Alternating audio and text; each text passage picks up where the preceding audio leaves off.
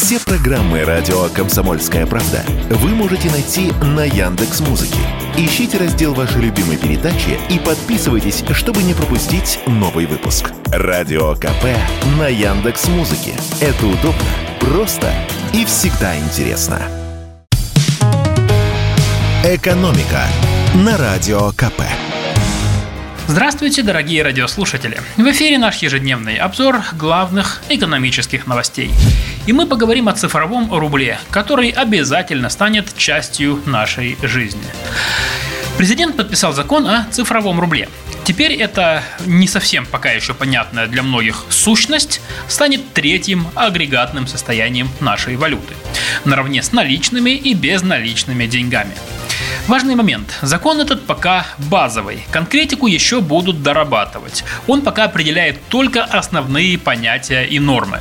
О них мы сейчас и поговорим.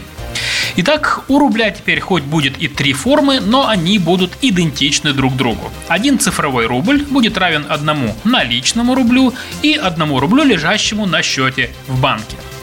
Переводить деньги из одной формы в другую можно будет без комиссии. Как сейчас можно положить наличные на счет в банке через кассу или банкомат, и банк не возьмет за эту операцию ни копейки.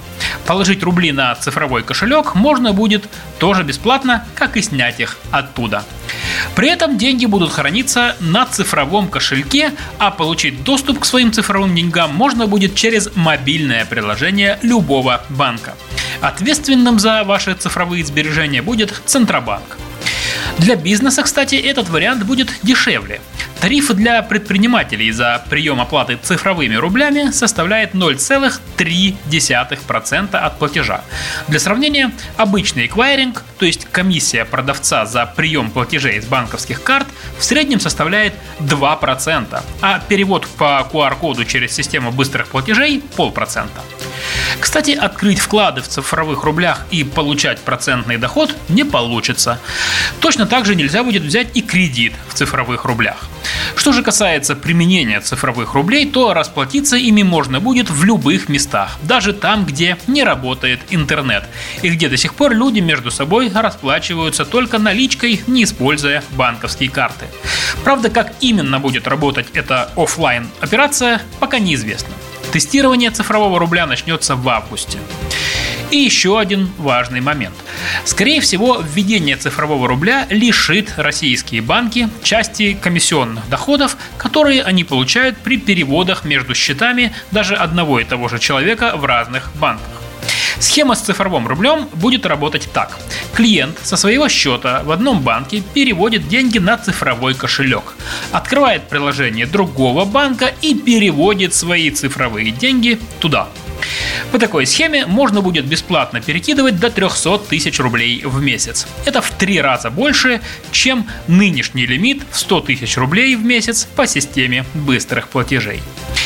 Еще раз уточню, что все это пока базовые принципы. Какие-то из них будут обрастать нюансами и немного, может быть, даже меняться. Ну а конкретное время внедрения цифрового рубля в массовое использование пока не определили. И в завершение выпуска давайте обсудим один интересный феномен. За первое полугодие продажи водки в России упали на 16%, а продажи коньяка на 20%, если сравнивать с таким же периодом прошлого года. Неужели россияне стали меньше пить? С этим вопросом мы обратились к президенту Союза производителей алкогольной продукции Игорю Косареву. И он нас заверил, нет, пить меньше мы не стали. Тут дело в другом. Как пояснил эксперт, в прошлом и в нынешнем годах в стране резко увеличились продажи медицинского спирта. И две трети этого спирта уходят не на медицинское производство, а на выпуск нелегального алкоголя, в частности, слабоалкогольных коктейлей. По словам Косарева, производство этих самых коктейлей сейчас на подъеме. Этим напиткам не нужны акцизы, цена их в 10 раз ниже, чем на водку. И многие как раз таки выбирают их из-за дешевизны. Наш эксперт привел и такую статистику. В первом полугодии производство водки уменьшилось почти на 9%, а выпуск этилового спирта, который предназначен для алкогольной промышленности, снизился на 11%.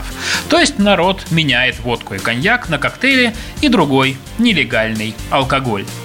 А руководитель Центра исследований федерального и региональных рынков алкоголя Вадим Дробис считает, что есть еще одна причина. По его словам, в прошлом году в России было перепроизводство крепкого алкоголя. Рынок перенасытился. Запасов на складах предостаточно, поэтому оптовые продажи снизились. «Экономика» на Радио КП.